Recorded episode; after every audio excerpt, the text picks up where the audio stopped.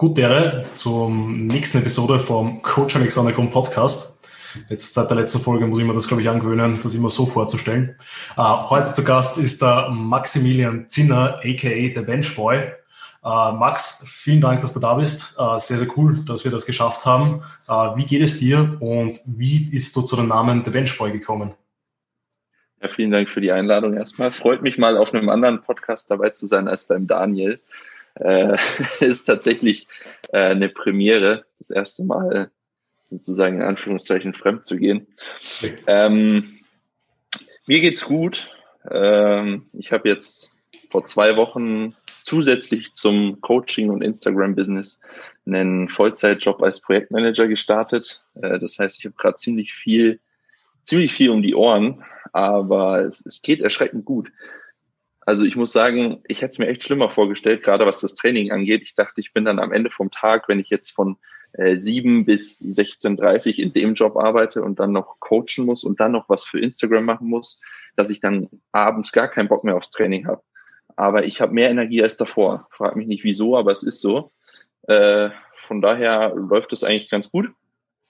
Und ja, The Bench Boy ähm, der Name kommt daher, vor zwei Jahren, als ich mein Instagram angelegt habe, äh, habe ich mir gedacht, ja, okay, wie nennst du dich? Entweder beim, beim normalen Namen ähm, oder du nimmst halt einen Spitznamen und ich habe den Spitznamen tatsächlich aus meinem alten Fitnessstudio bekommen von einem, ähm, der immer gesehen hat, was ich auf der Bank bewege und der dann auch gesehen hat, was ich sonst so bewegt, nämlich nicht so viel. Also ich war früher eigentlich nur auf der Bank stark ähm, und habe quasi fast so viel gedrückt wie, wie gebeugt. Und dementsprechend hat er dann gesagt, ja, da ist wieder der Drückjunge. Äh, Drückjunge fand ich jetzt nicht so ansprechend. habe ich es hab ich's, hab ich's ins Englische gepackt, habe Benchboy draus gemacht. Mit BB spricht sich ganz gut. Und dann bin ich letztendlich so äh, zu dem Namen gekommen, der Benchboy, weil ich eben ja, wie gesagt, extrem gut auf der Bank war und den Rest so nicht kannte, äh, kannte konnte. Und mittlerweile ist es tatsächlich so, dass äh, die Bank zu meinem Sorgenkind geworden ist, mehr oder weniger. Also das, das Blatt hat sich komplett gewendet. Jetzt bin ich wahrscheinlich eher der Benchboy, weil ich im Wettkampf immer die Bank verkack. Aber naja. Vielleicht kommen ja noch zu ein paar Stories da von dir. Ja, auf ähm, jeden eben, Fall. Wenn du da jetzt schon erzählt hast, dass du in deiner Vergangenheit ziemlich gut auf der Bank warst und eher so lala, sag ich mal, bei den anderen Lifts, ähm, wie waren da dann so deine Kraft 3, äh, deine Anfänge, sag ich mal, ins Gym und wie bist du dann irgendwie in den Kraft 3 Kampf reingerutscht? Also ich habe äh, vor, ich glaube, es sind jetzt schon zehn Jahre mittlerweile angefangen zu trainieren.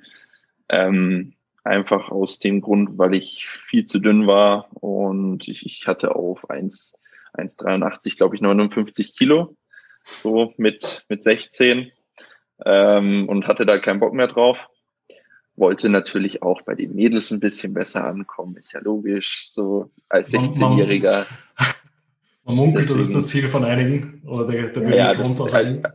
Ja, ja, also das war auf jeden Fall das war, glaube ich, eigentlich der Grund, warum ich gedacht habe, ja, okay, du gehst jetzt mal ein bisschen trainieren, so, weil du heute halt einfach, ich wollte halt einfach attraktiver werden. Ich, ist halt so.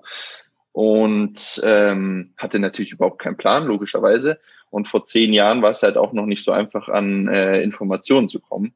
Es gab kein, kein YouTube, es gab kein Instagram oder zumindest in den Anfängen, wo, wo noch keine äh, guten ähm, ähm, hochwertigen Informationen verfügbar waren. Und deswegen bin ich dann natürlich ins Gym gegangen, äh, bin zu dem Trainer dort, äh, sowas ähnliches wie, äh, wie McFit oder äh, bei euch äh, Infit oder wie das heißt, halt so, eine, so, ein, so ein Discounter, so, ja. wo du nichts erwarten kannst, dass der Trainer da irgendwas kann, äh, außer du hast eben Glück und gerätst an den richtigen, weil ja, genau. die sind ja nicht alle schlecht, aber der genau. Großteil genau. ist also, also nicht, nicht so gut. Genau, also ich glaube, es gibt dort dann viele Geräteeinweiser, die dir halt zeigen, wo die genau. Geräte stehen und sie dir ja. vielleicht noch zeigen, wie du dich draufsetzt. Ähm, und dann gibt's natürlich auch ein paar Trainer, die, die dann vielleicht auch zeigen, wie man richtig trainiert. Aber wie du schon gesagt hast, yeah. ich glaube, da muss man äh, Glück haben, da wirklich an die richtigen motivierten Personen zu kommen. Ja, ich hatte halt nicht so viel Glück, habe dann so einen, ja, so einen richtigen Standardplan äh, bekommen. Gut am Anfang. Ich meine, ich habe immerhin was gemacht, aber es war jetzt, war nichts Gescheites. Dann bin ich irgendwie, ja, habe ich so zwei Jahre rumgedümpelt, ein, zweimal die Woche trainiert. Dann irgendwann hat es doch mehr Spaß gemacht, weil so die ersten äh, Newbie-Gains am Start waren. So, da hast du halt dann auch mit zweimal Curse die Woche gesehen, okay, ein bisschen Bizeps kriegst du schon, geil. Äh, da hast du doch Bock auf mehr. Dann aber immer noch nicht die richtigen Informationsquellen am Start gehabt. Und dann halt das klassische, das klassische unterstützten Training aus der Flex durchgehauen. Also so Fünfer-Split, Leg Day bis zum Kotzen. Also wirklich so, ich kann mich noch erinnern, Leg Days, wo ich vor der Dusche lag und nicht reingekommen bin, weil ich einfach mich so, so rausgeschossen habe und das halt dann jede Woche. Da bin ich dann lange rum und dann irgendwann äh, habe ich mir gedacht, ja, das, kann, das bringt dich jetzt auch nicht wirklich weiter. Und dann habe ich halt versucht, mich immer mehr zu äh, informieren. War dann erst so ein bisschen auf Bodybuilding. Also ich komme eigentlich aus dem Bodybuilding.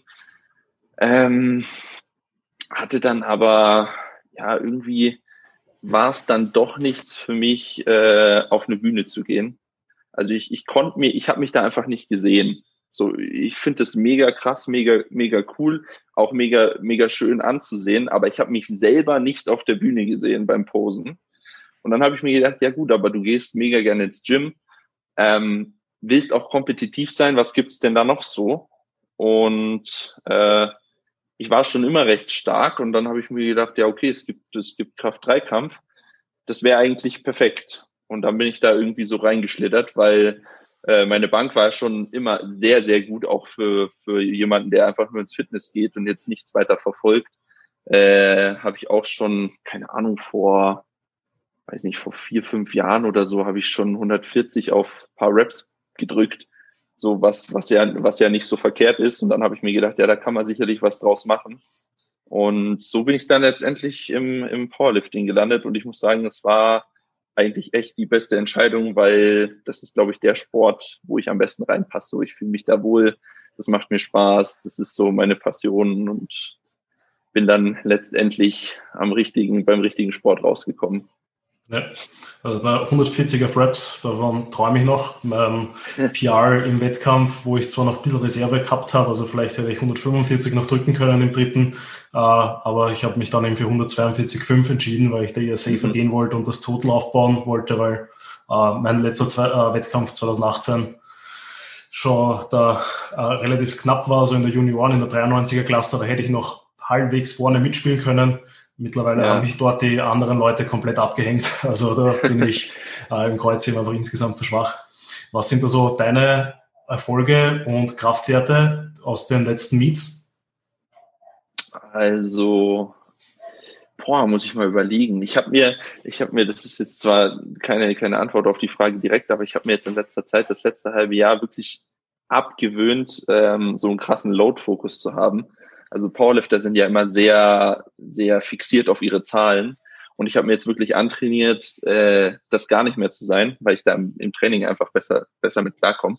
Kann ich dir aber nachher gerne noch mal ein bisschen genauer erklären, so als Learning. Ähm, aber meine, meine, meine PRs sind im letzten Wettkampf, habe ich glaube ich 250 gebeugt, 175 gedrückt, im Training schon deutlich mehr, aber ich krieg's einfach nicht auf die Plattform, weil ich da immer ähm, sobald ich über 175 im Wettkampf geladen habe, fange ich auf einmal während dem Lift an nachzudenken und dann hast du eh verloren. Also ich, ich, ich rack das dann raus und dann denke ich mir so, ja, 180 Kilo ist eigentlich ganz schön, ganz schön viel Gewicht. Lass das mal nicht schaffen. Und dann schaffe ich es nicht. Aber im Training habe ich auch mal, ich glaube, 185 habe ich auch mal gedrückt und äh, gehoben 305 als Max. Ja, 250, 185, 305 als, als Gym PRs und als, als Wettkampf PR einfach 175 auf der Bank. Das ist schon genau. sehr, sehr stabil. In welcher Gewichtsklasse? 105er. Warst du da immer in der 105er oder bist du da äh, mit der Zeit irgendwie rauf und runter gegangen? Ich bin tatsächlich noch gar nicht so lange im Powerlifting-Wettkampfsport unterwegs, erst seit 2019. Ja, genau, 2019 im Herbst habe ich angefangen, meinen ersten Wettkampf gemacht und da war ich schon dann bei der 105er. Das war das Einzige, okay. was Sinn gemacht hat. ähm, weil für die 120er, da habe ich keinen Bock drauf. Also da würde ich dann anfangen, mich unwohl zu fühlen, so vom Körperfettanteil, weil das, ja. das habe ich auch noch von früher mit am Start. Also Optik ist mir doch schon noch sehr ja. wichtig. Da das kommt dann quasi der, der Bodybuilding, Bodybuilding zum Vorschein. Genau. Ja, das habe ich aus dem Bodybuilding noch so ein bisschen mit und das werde ich auch nie rauskriegen, glaube ich. Also sobald mein, mein KFA da ins Unermessliche steigt, fange ich an, mich extrem unwohl zu fühlen. Deswegen war die 120er nie eine Option. Und für die 93er bin ich einfach viel zu groß. Mit 1,83, 1,84 ist 93er, macht keinen Sinn. Ja. ja. Okay. Genau. Äh, ver verstehe ich ganz äh, gut. Also bei mir ist es ja auch ähnlich. Ich bin eigentlich, könnte man fast sagen, für die 93er passe ich mit meiner 1,76 relativ gut rein, glaube ich. Ähm, das Problem bei mir ist eher, ich habe einen schweren Knochenbau. ähm, mhm. Sprich, ich bin irgendwie relativ schwer für das, dass ich verhältnismäßig wenig Muskeln blöd gesagt habe. Und ähm, muss dann halt schauen, dass ich mich da sogar quasi jetzt nicht reindrücke, aber halt angenehm in der 93er befinde. Aber ich glaube, so richtig competitive mit meinen Kraftwerten wäre ich eher in der 83er. Aber in der 83er wäre ich halt schon viel zu lean für einen Kraft-3-Kampf. Mhm. Mhm. Also hast ja. du da, hast du da eigentlich jetzt dann schon Leute in deinem Team, die du auf Wettkämpfe hin trainierst, beziehungsweise äh, die schon das eine oder andere Meet gehabt haben? Ja, ja, habe ich auf jeden Fall. Also ich habe fast nur Powerlifter am Start. Ähm, ich habe zwei Bodybuilder und der Rest sind alles äh, Powerlifting-Jungs und Mädels. Ähm, und wir hatten tatsächlich noch nie, wir hatten es noch nie, dass wir irgendwie krass Gewicht machen müssen, äh, was, was eigentlich selten ist. Also keine Ahnung, wieso, wieso der Zufall mir das so hingespielt hat, aber äh, meine Jungs und Mädels sind eigentlich immer genauso in der Gewichtsklasse oder vielleicht ein, zwei Kilo drüber äh, dass man da jetzt nicht irgendwie eine Diät vor Meet einplanen muss oder, oder einen krassen Watercut machen muss, sondern das passt eigentlich immer, äh, immer ganz gut rein. Ähm, ja, es ist halt, es ist halt immer die Frage mit den Gewichtsklassen. Man muss sich anschauen, wie fortgeschritten ist der Athlet, wie viel, wie viel Muskelmasse hat er schon aufgebaut, wie viel Potenzial hat er noch jetzt Kilos draufzupacken, weil wenn du jetzt einen Anfänger hast, der jetzt in einem Jahr noch vier Kilo Magermasse aufbauen kann, äh, dann kannst du dich natürlich locker an ein, zwei oder ja, ein, zwei Gewichtsklassen nach oben orientieren. Äh, wenn du aber jemanden hast, der jetzt, sagen wir, er wiegt 94 Kilo, 94, 95 Kilo, trainiert aber schon acht oder zehn Jahre, den dann noch in die 105er zu bringen, macht schlichtweg keinen Sinn, weil du wirst nie mehr so viel Muskeln draufpacken können, als dass der die dann ausfüllt. Deswegen wäre es bei so einem 93er Athleten äh, oder bei so einem 94, 95 Athleten immer viel sinnvoller, einfach top-notch 93er zu bleiben und dann halt immer so ein bisschen rein zu diäten oder einen Watercut zu machen, dass du halt die Klasse dann letztendlich ausfüllst. Das sollte eigentlich immer so das Ziel sein. Ja, bist, also füllst du jetzt deine Klasse auf oder bist du dann mit dem Körpergewicht immer leicht darüber? Oder wie, wie schaust du quasi auf dein Gewicht? Oder gehst du rein ja, auf die Optik? Ja, nee, also ich bin, äh, ich bin tatsächlich schon viel, viel fetter als früher, muss man sagen. Ähm, also klar, ich versuche natürlich immer auf die Optik zu schauen. Äh, wie gesagt, wie ich es gerade vorhin schon angesprochen habe, weil das einfach noch so in mir drin steckt.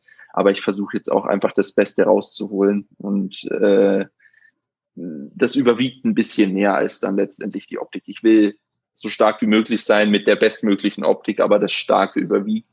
Und ich bin jetzt derzeit so bei 108, 109, also so drei, vier Kilo über der 105er und versuche, ja, das jetzt nicht zu übertreiben. Ich versuche so ungefähr ein Prozent im Monat zuzunehmen, ähm, damit ich dann, wenn jetzt die deutsche Meisterschaft im Juli ist, äh, dass ich dann da jetzt nicht irgendwie unnötige sechs, sieben Kilo drüber bin oder so.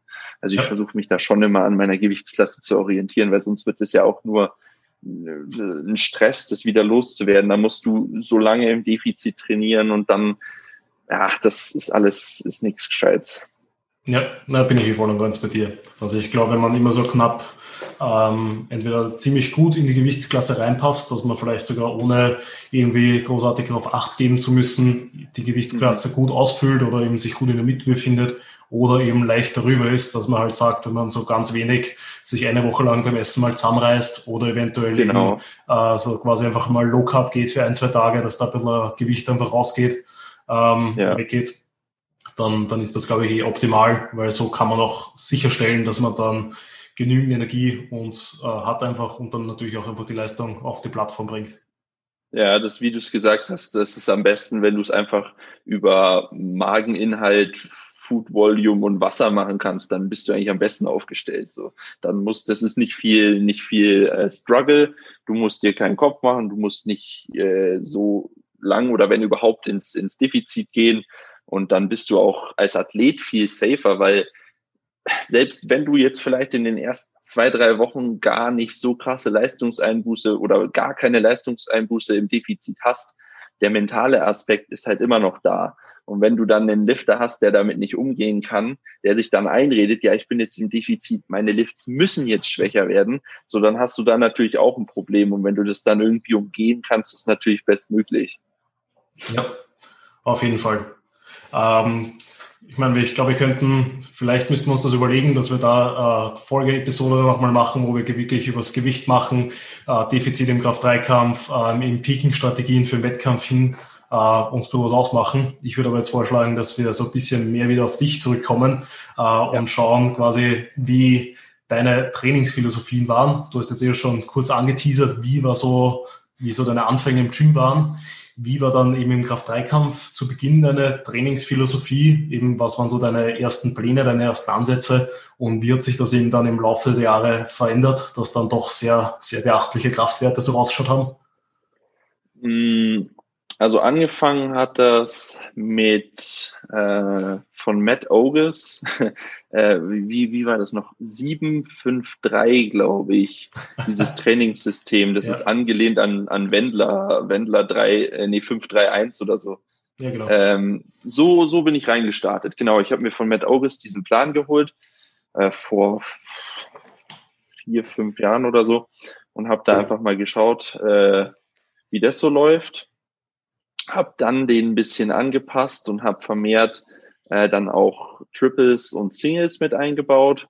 Ähm, auch zu viel Volumen geballert. Also ich habe dann Tage gehabt, wo ich wirklich zehn Singles gebeugt oder gedrückt habe, wo ich mir jetzt im Nachhinein denke, oh mein Gott, was war denn da los? Ähm, aber gut, so war es halt.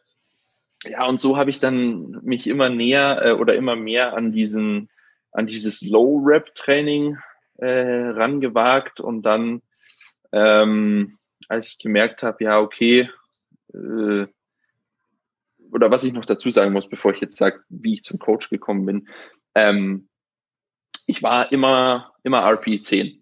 Also immer, immer voll drauf. Ja. So eigentlich äh, also perfekte das, genau, perfekte das Gym-Mentalität, äh, immer, immer voll drauf. Und ja, äh, ist halt im Powerlifting jetzt nicht der beste Ansatz, wenn man dann auch immer äh, die Beuge bis ans komplette Limit ausreizt und so, weil, weil ja Powerlifting auch sehr viel mit Fatigue Management zu tun hat. Und das Fatigue Management war halt überhaupt nicht da. Ähm, aber ich konnte damals auch nicht, nicht Vollgas geben. Ich, ich musste einfach immer und habe mich dann letztendlich so gegen eine Wand gefahren, dass ich mir äh, Hüftbeuger, ja, Hüftbeuger vorne angerissen habe. Ähm, habe mich also quasi ja mit meinem falschen Ehrgeiz gegen die Wand gefahren, weil ich es auch nicht nicht besser wusste oder ich wusste es sogar vielleicht besser, ich konnte es nur nicht abstellen. Ich wollte halt einfach immer Vollgas geben. Ja. Und dann habe ich mir letztendlich äh, habe ich mir gedacht, ja okay, du du kannst dich selbst nicht objektiv da durchbringen und du könntest dich auch nie objektiv auf dem Wettkampf vorbereiten. Und dann habe ich mir halt gedacht, ja, okay, du brauchst jetzt einen Coach. Äh, du musst das alles abgeben. Äh, du musst erstmal eine Zeit lang vorgegeben bekommen, du beugst jetzt so und so viel zu der Auslastung, weil wir so einfach besser und klüger ans Ziel kommen. Und dann bin ich zum, zum Freddy, Frederik Hölzl gegangen. Bei dem bin ich jetzt seit zweieinhalb Jahren sogar schon fast. Und seitdem hat sich halt extrem viel viel getan, was, äh, was das Training angeht, gerade Intensität und eben diesem falschen Ehrgeiz. Ich habe jetzt wirklich gelernt, ähm, ja, einfach auch mal mit einer RP7 zu trainieren. ähm, aber halt mit, mit einer richtigen RPE7. Weil ich finde, ich finde, wenn man nicht diese Erfahrung gemacht hat, immer ans Muskelversagen zu gehen und all out zu gehen, dann kann man meiner Meinung nach nicht mit RPE arbeiten. Also ich, ich weiß nicht, wie es jemand könnte, der nicht weiß, wo die Grenzen liegt. Wie willst du denn dann einschätzen, wie weit du von der Grenze entfernt bist? Deswegen bin ich sehr, sehr dankbar dafür, dass ich das gemacht habe. Fahre jetzt aber unter Freddys Betreuung äh, und mit einem klügeren Ansatz natürlich deutlich besser. So. Ja. ja also ich aber, bin, ja. ja. ich bin da ganz bei deiner, ich bin ja ganz auf deiner Seite. Sprich, ich glaube auch, wenn man ähm, nicht hin und wieder zumindest, beziehungsweise nicht schon mal längerfristig ähm, äh, bis zum Muskelversagen trainiert hat, dass man das dann unmöglich einschätzen kann, einfach weil halt viele, viele Faktoren mit reinspielen äh, und vor allem das subjektive Befinden, äh, Befinden einfach ein Hund ist, Sprich, wenn man sich mal etwas besser fühlt, wenn man vielleicht einmal mit Trainingspartner trainiert, wenn einmal in irgendwer drüber schaut, den man vielleicht irgendwie bewundert oder sonst was, dann gibt man unterbewusst oder dann eben auch bewusst einfach so viel mehr Gas und kann eventuell äh, so viel schöner dann noch so viel mehr Raps raushauen, ähm, wie wenn man es selber dann gar nicht kann. Vor allem, wenn dann noch so Sachen dazukommen, wie vielleicht ein schlechter Tag, mehr Stress, nicht gut getrunken, nicht gut gegessen, äh, whatever. Ähm, also da glaube ich, dass dir die Erfahrung von früher auf jeden Fall gut getan hat. Ähm, ja, ist natürlich blöd, wenn man da immer erst draufkommt, wenn man sich wehtut. Also im besten Fall äh, ja. kommt, also ist halt aber, glaube ich, meistens so, dass, dass die meisten Personen so irgendwie erst draufkommen und dann quasi diesen eher smarteren Ansatz wählen. Und es ist natürlich ein Unterschied zwischen ein einer Ad 7 und wie du es gesagt hast, einer echten Ad 7, weil eine Ad 7 gerade mit ordentlichem Gewicht ist halt auch schon dementsprechend anstrengend, äh, auch wenn man es vielleicht von außen dann gar nicht so wahrnimmt, äh, weil einfach dementsprechend ähm, der, der interne Load, wie man alles ansteuern kann, dementsprechend einfach komplett anders ist, beziehungsweise man halt einfach dann die Technik über so viele äh, Reps einfach besser halten kann. Mhm. Ja. Ähm, das heißt, ihr arbeitet jetzt fix mit RPs oder ähm, eben mit Prozenten oder mit einer Mischung aus beiden? Ja, das ist das, das, das nächste. Das hatte ich ja jetzt gerade am Anfang von unserem Podcast hier mal kurz angesprochen mit, mit diesem Load-Fokus. Ähm, was für mich eben ein sehr großes Problem war, dass dieser Load-Fokus, also Load-Fokus für alle, die sich jetzt da nichts drunter vorstellen können, das ist eben einfach du bist extrem fokussiert auf das Gewicht, das du jetzt in der kommenden Einheit äh, bewegen willst. Und je, je ausgeprägter dieser Load-Fokus ist, desto schwerer fällt es dir natürlich, dich an irgendwelche Vorgaben zu halten. Ähm, weil je nach Tagesform bewegt sich das Gewicht eben schwerer oder leichter. Ich glaube, das brauche ich dir nicht erzählen. Äh, aber wenn du dann halt im Kopf hast, du musst dieses Gewicht an dem Tag jetzt bewegen, sonst ist es kein gutes Training, dann ist es halt extrem schwer, äh, in den Vorgaben zu bleiben. Und ja, ich habe ich hab sehr, sehr lange gebraucht. Also wir haben viel probiert mit RPE, mit, mit, mit Prozent, mit allem drum und dran. Ähm, ich habe sehr lange gebraucht, bis ich eben wirklich diesen Load-Fokus losgeworden bin und in, in eine Einheit reingehen kann und einfach wirklich zu der geplanten Auslastung trainieren kann. Also jetzt sind wir wieder, um auf die Frage zurück, äh, zurückzukommen, jetzt sind wir wieder bei äh, RPI-basiertem Training. Ähm, einfach weil ich es eben jetzt kann, autoregulativ in der Einheit äh, zu trainieren und eben auch die, die Loads so zu wählen, dass ich die RPI dann letztendlich treffe.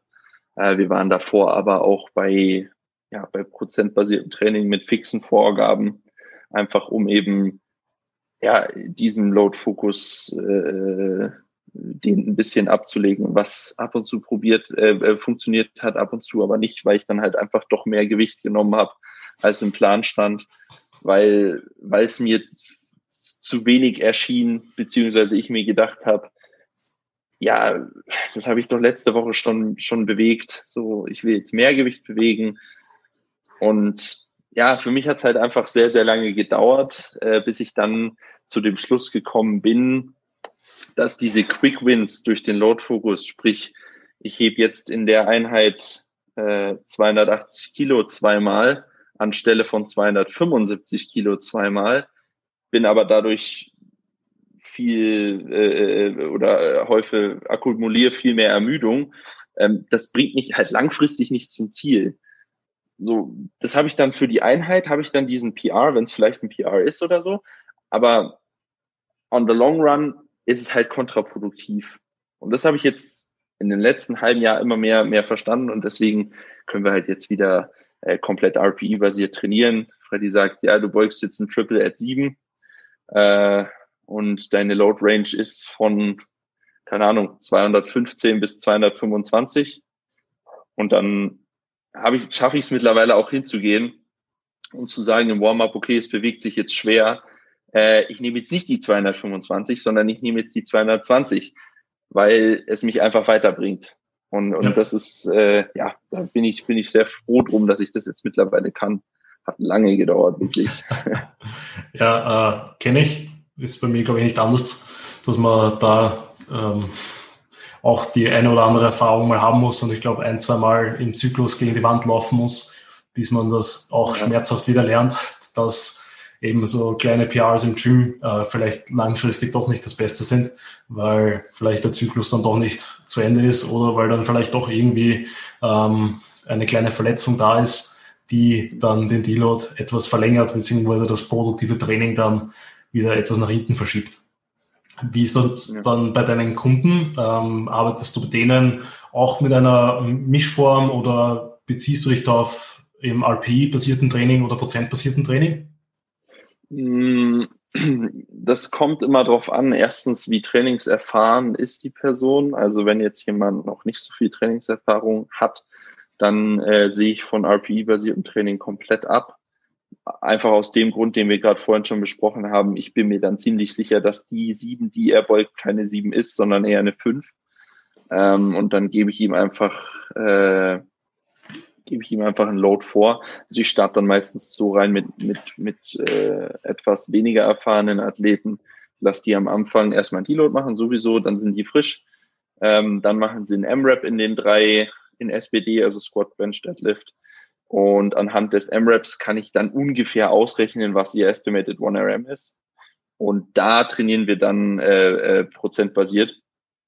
Und dann sollen sie halt einfach einschätzen, wie welche RPE das jetzt war. Und dann kann ich mir das auch anschauen und kann sagen, ja, okay, das war, das stimmt oder das stimmt überhaupt nicht. Und so kriege ich dann eigentlich ein ganz gutes Bild von dem Athleten selber.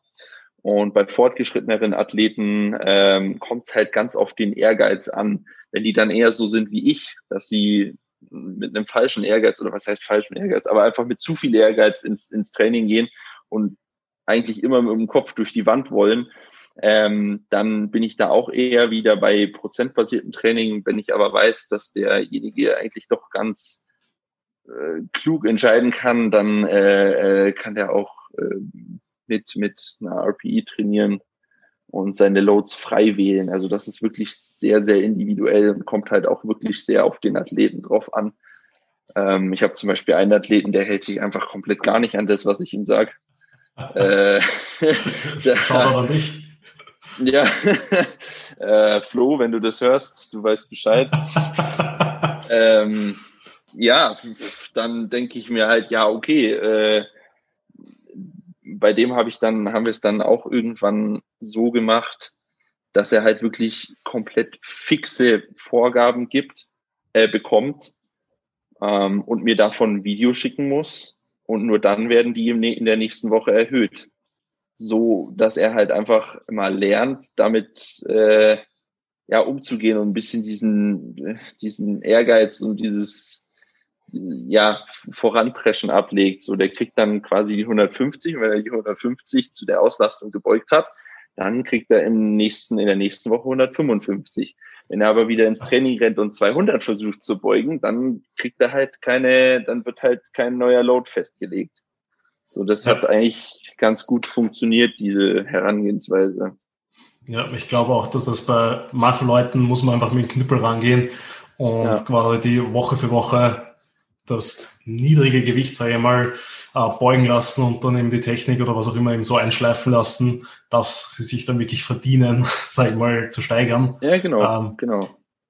Also wenn du dem quasi das Programming für deine Kunden machst oder eben Videos anschaust, worauf legst du dann bei denen eigentlich besonderen Wert? Gibt es also irgendwas, das wichtig ist? Beispielsweise sagst du, jeder muss 180 Kilo benchen, sonst sind sie nicht im ben äh, Team Benchboy oder ähm, hast du da nee. irgendeinen besonderen Trick, den du verraten möchtest?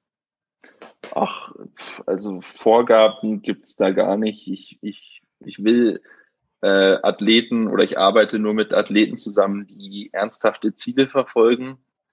Ähm, einfach, weil für mich, also aus meiner Sicht, sonst ein Coaching keinen großen Sinn macht. Also wenn du jetzt jemanden hast, der nicht klar weiß, ich will jetzt in einem Jahr an dem und dem Wettkampf mit äh, teilnehmen oder mich da und dafür qualifizieren oder das und das beugen, benchen oder heben, dann macht für mich eine Zusammenarbeit nicht so viel Sinn, weil wenn man kein Ziel hat, auf das man hinarbeiten kann, dann, ja, weiß ich nicht, sollte man sich vielleicht keinen Coach suchen, dann spare ich mir lieber das Geld und kaufe mir ein Programm und spiele das ab, weil dann brauchst du meiner Meinung nach diese individuelle Beratung gar nicht. Aber außer dass die Leute ehrgeizig sein sollen mit einem Ziel vor Augen, gibt es da eigentlich nichts, worauf ich jetzt worauf ich jetzt achte. Ich arbeite gern mit, mit allen möglichen Leuten zusammen. Ich finde es auch immer wieder mega interessant äh, zu sehen, wie, wie unterschiedlich so verschiedene Charaktere funktionieren. Bei dem einen musst du halt mit der Brechstange rangehen und ihm sagen, so, du beugst jetzt das oder es geht nicht weiter. Bei dem anderen, dem musst du extrem viel äh, Spielraum lassen. Ähm, und ja, man lernt halt so jeden Menschen persönlich auch nochmal kennen und lernt mit sehr vielen Charakteren umzugehen. Und das finde ich echt wertvoll und interessant. Von daher will ich mich da gar nicht irgendwie festlegen, was jetzt jemand können muss oder wie jemand sein muss, außer halt ehrgeizig. Ja. Ist das bei dir dann beim Programming? Kann man da irgendwie sagen, dass so deine fixen Punkte, die, egal welchen Plan du machst, sich irgendwie überschneiden? Beispielsweise dass Kniebeugen, Bankdrücken und Kreuzheben drinnen ist oder gibt es da irgendwie, oder bist du da komplett offen, was so Programming angeht, Frequenz, äh, Trainingshäufigkeit etc.? Hm. Ja, das ist halt auch immer sehr, sehr individuell, äh, was natürlich für einen Kraft-3-Kämpfer eigentlich immer drin sein sollte, sind die Grundübungen. Ähm, und ja, ansonsten muss ich jetzt, muss ich jetzt mal überlegen, was habe ich denn eigentlich immer drin? Gut, die Grundübung habe ich immer drin, ansonsten habe ich immer drin ähm, Arme. Das ist vielleicht, das kann man vielleicht erwähnen. äh, das ist ja, das ist nicht normal für Powerlifting, für Powerlifter und Powerlifting-Coaches, dass Arme eigentlich auch wirklich bis kurz vor einem Wettkampftag noch äh, Teil des Programmings sind. Einfach weil ich der Überzeugung bin, dass äh, drei Sätze Bizeps und drei Sätze Trizeps jetzt nicht so viel Ermüdung anhäufen, als dass das irgendwie negativ beeinflussen würde. Außerdem und, ist es sehr, sehr wichtig, dicke Arme zu haben, wenn man den letzten Deadlift gemacht hat und dann eine ordentliche Front Double Biceps oder den Most Muscular raus hat. Richtig, genau.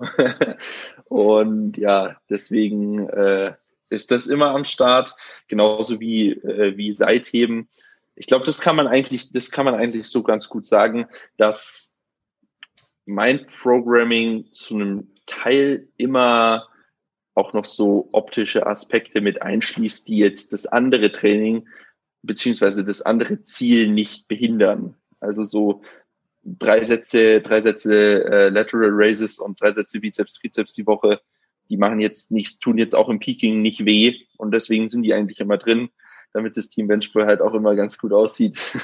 Ja. Und es macht den Leuten halt auch Spaß. Weißt du, wenn, wenn du jetzt in dem, in dem, aus einem Peaking kommst oder aus einer Vorbereitung und du wirklich den Hauptfokus nur auf den Grundübungen hast, dann einfach am Ende mal, an, am Ende von einem Training mal hinzugehen und einfach mal drei Sätze Bizeps zu pumpen, das, das ist schon, ja, das macht, glaube ich, jedem Spaß. Gut, ich mir nicht, ich hasse Bizeps-Training, aber äh, dann halt Seit Seitheben oder, oder, oder Trizeps, so, das macht mir dann auch Spaß.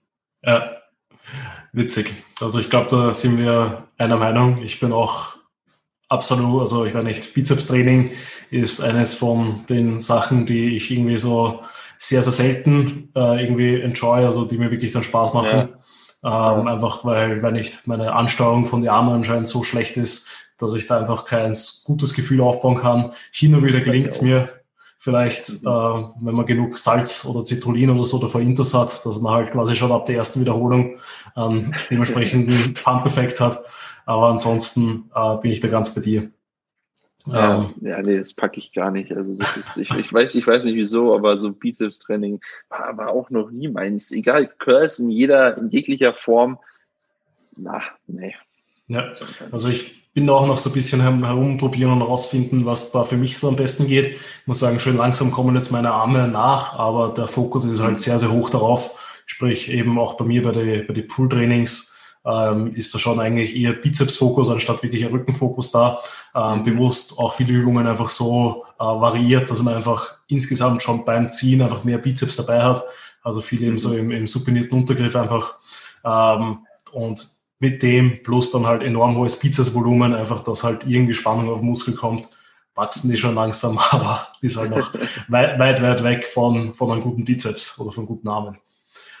Ähm, wenn du, wenn so Leute jetzt zu dir kommen, zu dir ins Coaching, ähm, was merkst du da? Was sind so die Sachen, die am höchsten Ausbesserungsbedarf haben aus deiner Sicht? Also quasi. Ja, äh, also zwei Sachen, die mir sofort einfallen, ist einmal Technik.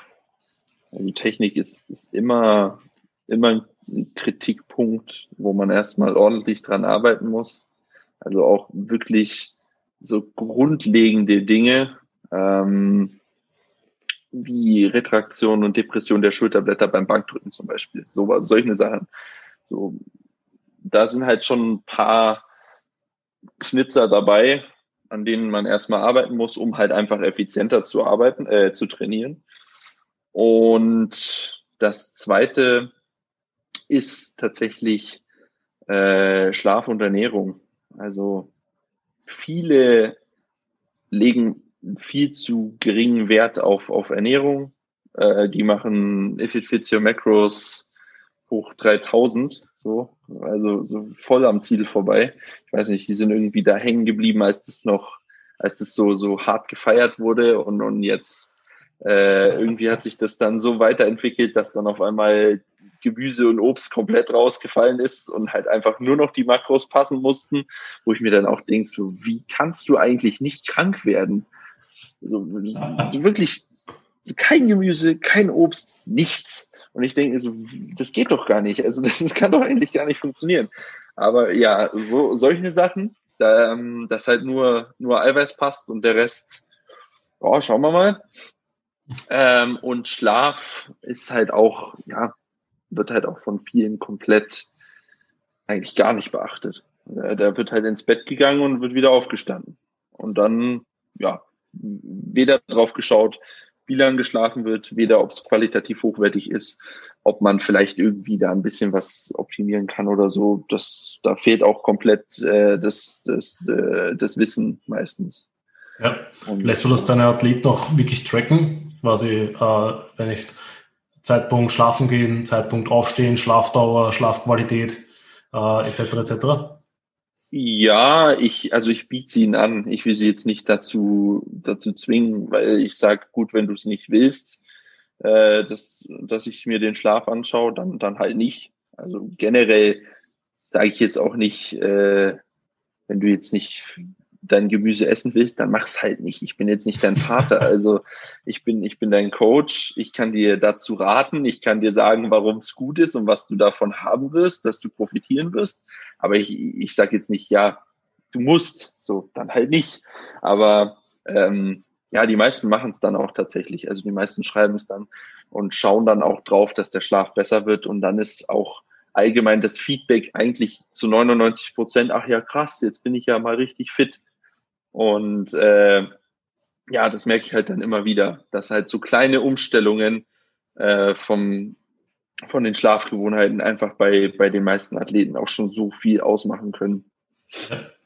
Ähm, eben, also ich habe jetzt so ein blöd nachgefragt, ob das tracken lässt oder nicht, weil ich natürlich bei mir selber auch immer merke, was tracke ich einerseits für mich und äh, was lasse ich andererseits natürlich meine ähm, Kunden tracken. Und ich merke natürlich, das wird mit der Zeit immer, immer mehr, bis ich es wieder streamline und runterbreche und dann eben, sage ich mal, auch sehr, sehr gezielt einfach als Tools einsetze, sprich eben bei Kunden, wo ich merke, die bekommen es einfach nicht auf die Reihe, dass die ordentlich schlafen, sprich, wo eigentlich immer der, der Schlaf oder eben das Energielevel irgendwie negativ oder nicht ganz so top ist, dass ich dort dann auch einfach zusätzlich tracken lasse, hey, wann gehst du ins Bett, wie lange hast du geschlafen, wie würdest du den Schlaf bewerten, äh, mhm. plus äh, und und und. Also ich glaube, optional, wie du gesagt hast, wenn der Kunde das wünscht, dann kann man den alles tracken lassen. Also bis ja. wie oft bist du aufs Klo gegangen, wie hat das dein Output quasi ausgesehen und und und. Ja. Äh, Gibt es einige Coaches, die das tracken. Ähm, äh, aber da sage ich auch, für mich ist das dann etwas too much, vielleicht weil ich auch nicht ganz so in der Schiene drinnen bin, wo die drinnen sind. Ähm, vielleicht ist das mhm. ja irgendwann einmal wichtig. Ähm, aber ich finde sonst auch den Ansatz quasi so, dass man den Kunden einfach Freiheit gibt, ähm, weil eben es dreht sich ja nicht bei jedem das ganze Leben, sage ich mal, ums Training. Man muss auch ein bisschen leben und ich glaube, wenn man da dann eine gute Balance findet zwischen der Schlaf ist, sage ich mal, vielleicht vor den Trainingseinheiten zumindest gut. Ähm, mhm. Und die Ernährung ist halt dementsprechend ähm, zielspezifisch, sprich man isst nicht nur Scheiße, sondern ähm, ja. isst halt zumindest fünf von sieben Tage die Woche äh, ziemlich gut, dass man dann ja trotzdem sehr, sehr gute Fortschritte haben kann, ohne sein ganzes Leben jetzt darauf aufrichten zu müssen oder ohne nur nach Mealplan essen zu müssen oder whatever. Ja, das ist halt auch, ja, wie du es gerade schon genau richtig gesagt hast, ähm, die, die meisten, ich eingeschlossen, wir sind, wir sind alles keine wirklichen Vollzeitathleten. Also äh, der Sport nimmt einen riesen Stellenwert in meinem Leben ein. Ich liebe den Sport und ich könnte es mir auch nicht ohne vorstellen. Aber es gibt nicht nur den Sport. So, und ab einem gewissen Punkt muss man dann halt auch mal abwägen, ähm, schleppe ich jetzt die Dose Thunfisch mit zu meinem Date, damit ich mein Eiweiß reinkriege oder lasse ich sie zu Hause stehen? So, und das, oder, oder, oder schleppe ich jetzt das vorgekochte Hühnchen mit in den vollen Hörsaal, mach's auf und jeder beschwert sich, weil es dann übel stinkt? Oder mache ich das halt einfach ein bisschen anders? Und das habe ich auch, ja, musste ich auch erst über die, die Jahre lernen, dass es das dann am Ende doch nicht wert ist, wenn ich jetzt das, also für mich, für andere vielleicht, für mich aber dass ich dann halt doch das so akribisch und genau mache, dass halt dann letztendlich Lebensqualität äh, flöten geht. Das bringt nichts, weil dann, ich sehe es dann auch immer so, zu welchem Teil ist dann das Stresslevel so hoch durch diese ständige Kontrolle, dass es dir dann nicht diese paar Prozent, die du dadurch extra rausholst, wieder kaputt macht. Weil wenn du dich so krass stresst, dass du jetzt dein, deine Thunfischdose zu Hause vergessen hast und vielleicht bei deinem Date, wo du übernachtest oder bei deiner Freundin oder wo auch immer, äh, äh, das Eiweiß nicht mehr reinkriegst, wenn du dich da so krass stresst, dann ist meiner, meiner Meinung nach das Cortisol, das du dadurch ausschüttest, viel kontraproduktiver, als wenn du einfach morgen früh das Eiweiß nachholst. Und da finde ich, müssen viele oder wäre es ratsam, wenn man so ab und zu mal ein bisschen so abwägt und dann doch der Lebensqualität den, den Vorrang gibt. Was nicht heißt, dass man äh, nachlässig und nicht ehrgeizig sein soll. Das darf man nicht verwechseln. Das sind zwei mhm. unterschiedliche Sachen. Ja, ja, auf jeden Fall. Also ich glaube natürlich, also gerade im Bodybuilding ist es etwas klarer, weil da ist ja, sagen wir mal, ernährungstechnisch, wo eher der Fokus meistens drauf liegt, ähm, einfach klarer ist, wann man etwas lockerer angehen lassen kann und was nicht. Ähm, wenn man da während der Wettkampfprep irgendwie alles zu locker angeht, dann ist halt die Frage, ob man wirklich eine Wettkampfvorbereitung machen sollte ja. oder nicht. Wenn man auch quasi einen Minicut macht, der eh nur vier Wochen geht, ist halt auch die Frage, kann's, kann man sich die vier Wochen, gesagt, nicht zusammenreißen, äh, weil danach kann man dann eh wieder alles machen. Aber quasi in einer fünfjährigen Offseason dann jeden Tag alles zu 100 Prozent genau tracken oder nach Mealplan zu essen, und eben, wie du schon schön gesagt hast, sich einmal einen Stress machen und eigentlich quasi sein ganzes Leben dafür opfert, dass man vielleicht ähm, ein, zwei, drei Prozentpunkte mehr, was es ja eigentlich nicht sind, wenn ich Mealtiming on Point habe, wenn ich vielleicht äh, da einmal mehr Hühnerfleisch statt Buttenfleisch esse oder whatever.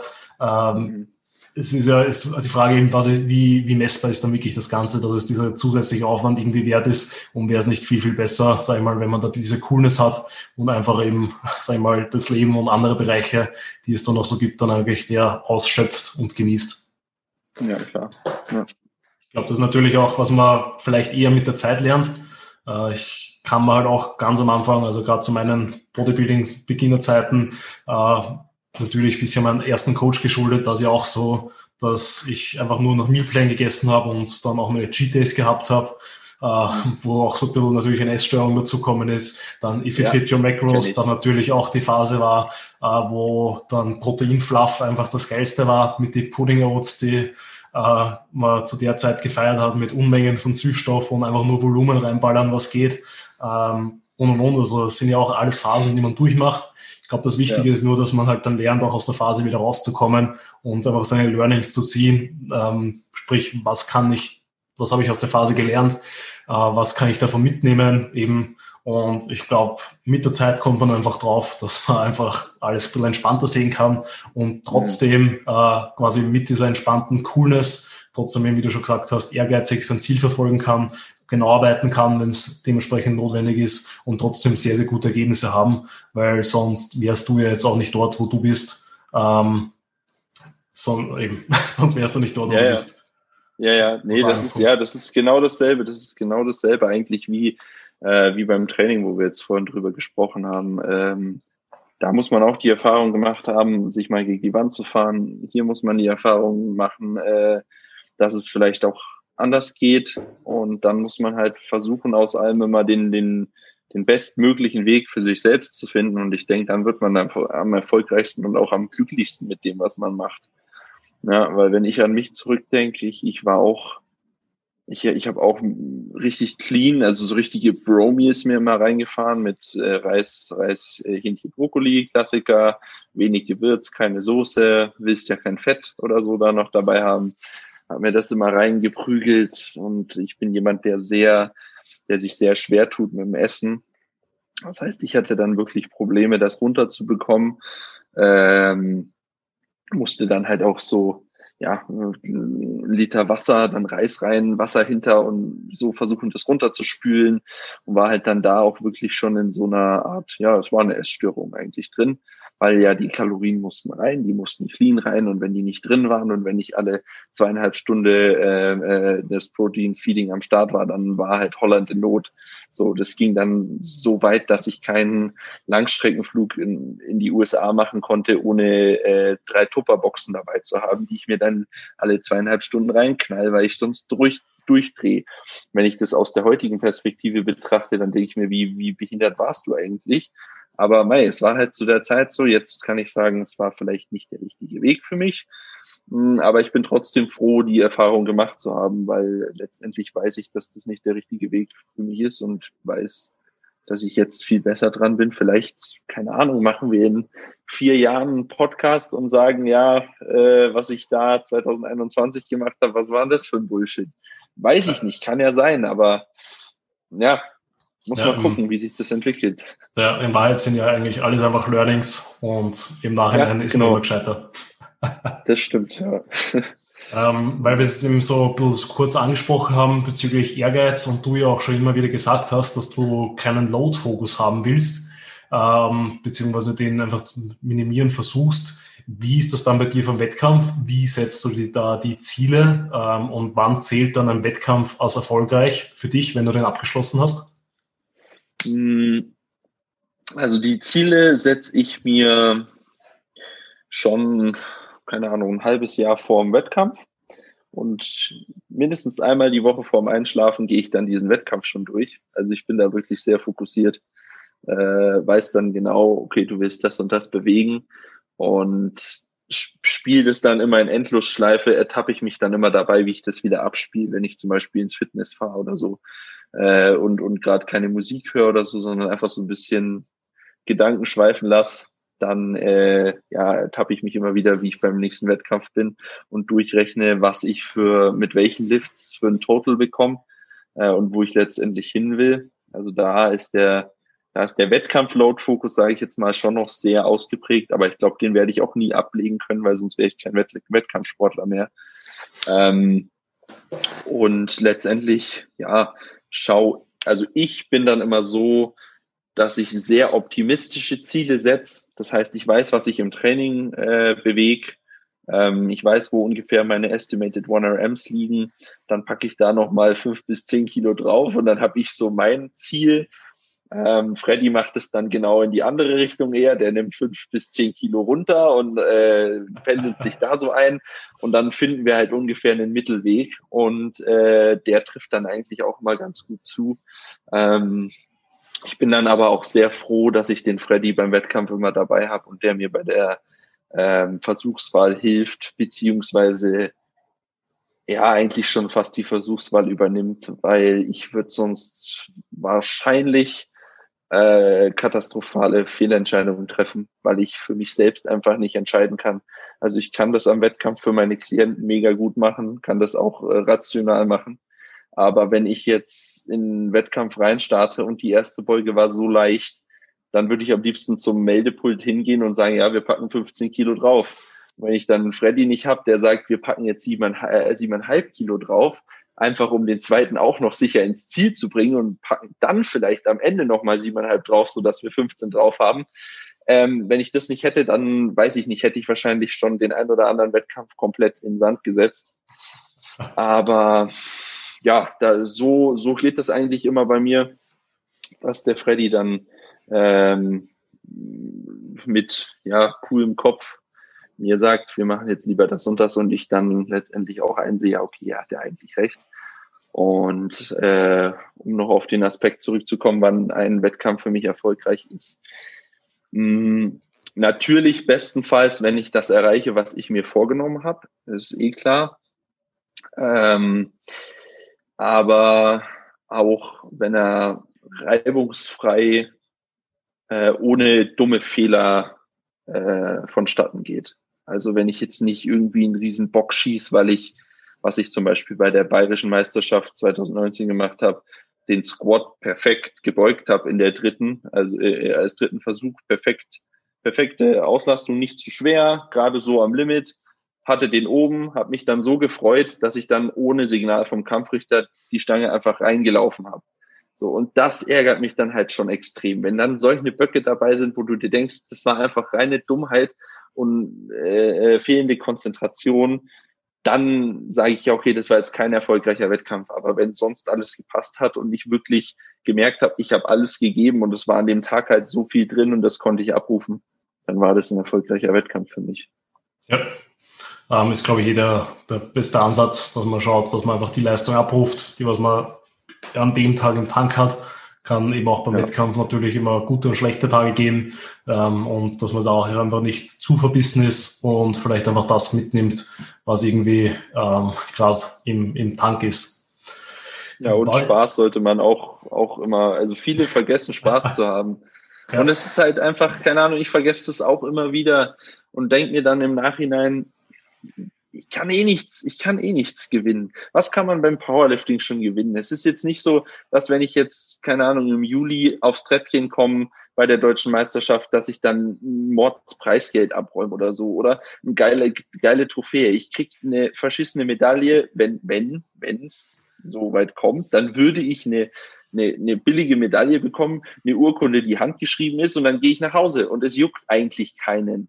Es, es juckt niemanden, außer mich selbst und vielleicht so meine Liebsten, die dann sagen, ja, cool. Aber trotzdem ist es halt, ja, wenn man, wenn man vergisst, dann dabei Spaß zu haben, dann ist eigentlich schade, weil der Spaß sollte mindestens so eine große Rolle spielen, wie dann letztendlich der Ehrgeiz oder das, was man erreichen will. Ist ja. halt so, ja. Ja, eben, welche Tipps würdest du dann Newcomern geben oder welche Tipps gibst du deinen Kunden, die das erste Mal auf die Plattform gehen? Worauf sollten die so Acht geben? Eben Spaß haben, unter anderem? Mhm, mhm. Ja, Spaß haben, ähm, versuchen nicht so aufgeregt zu sein, was natürlich extrem schwer ist, äh, gerade in so einem, so einem, ja, in einem Powerlifting-Wettkampf, der dann vielleicht doch mal relativ stressig vom Ablauf ist, eng getaktet, sind sie eigentlich immer. Ähm, ja, das Ganze so locker wie möglich anzugehen, sich keine festen Ziele setzen beim ersten Wettkampf, äh, weil die wirst du eh nicht erreichen. Also meistens ist es so, dass man entweder wirklich meilenweit drunter ist oder im besten Fall drüber, aber meistens ist man drunter. Und die, die Ziele, die man sich setzt, die wird man im ersten Wettkampf nicht erreichen, weil Wettkampf einfach anders ist als im Gym.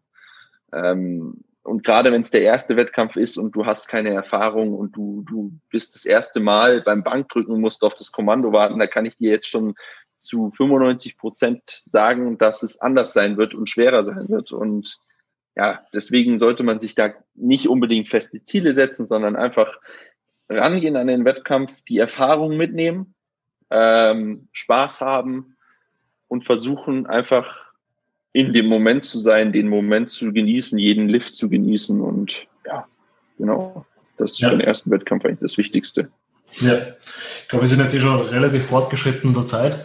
Ähm, was mich persönlich jetzt noch interessieren würde, äh, weil wir jetzt auch immer wieder deinen inneren Bodybuilder angesprochen haben. Äh, ja. Äh, was könnte aus deiner Sicht ein, Kraft, ein Bodybuilder von einem Kraft-3-Kämpfer oder eben vom Kraft-3-Kampftraining etc. lernen? Mhm. Mhm.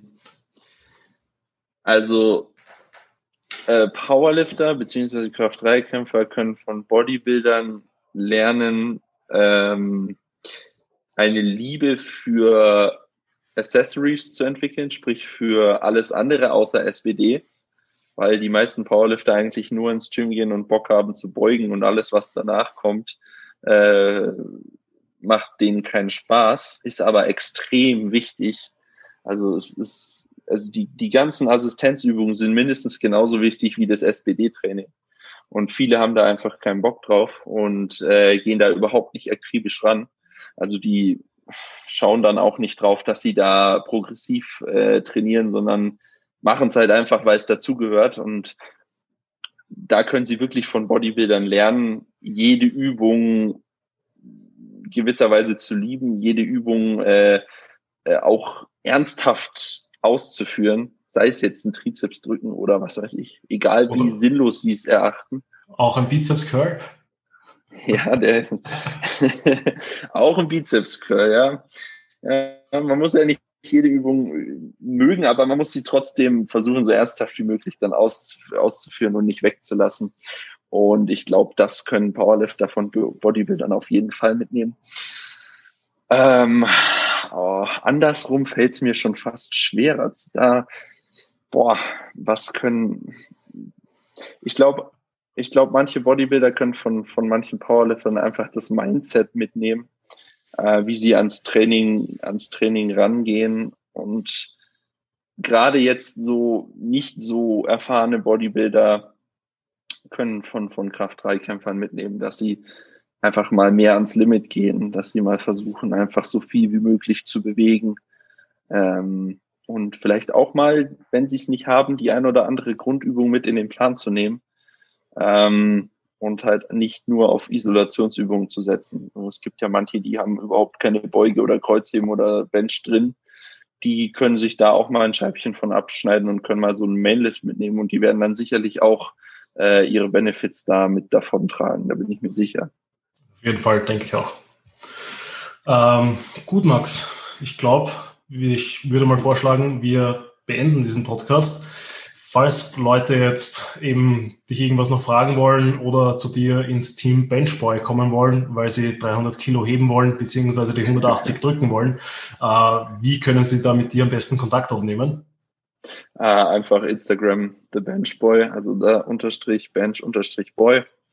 Dann findet ihr mich, da könnt ihr mich gerne anschreiben zu jeglichen Fragen. Und ja, ansonsten, äh, ah ja, ich habe ja seit neuestem auch eine Website. Das habe ich ja ganz vergessen. Äh, www.teambenchball.de. Da könnt ihr, da steht dann alles rund ums Coaching. Äh, bei Instagram seht ihr so ein bisschen, ja, mein Training und mein, mein Privatleben, so viel ich denn davon preisgeben will. Äh, und ähm, ja, auf der Website könnt ihr euch dann über das Team Benchball informieren.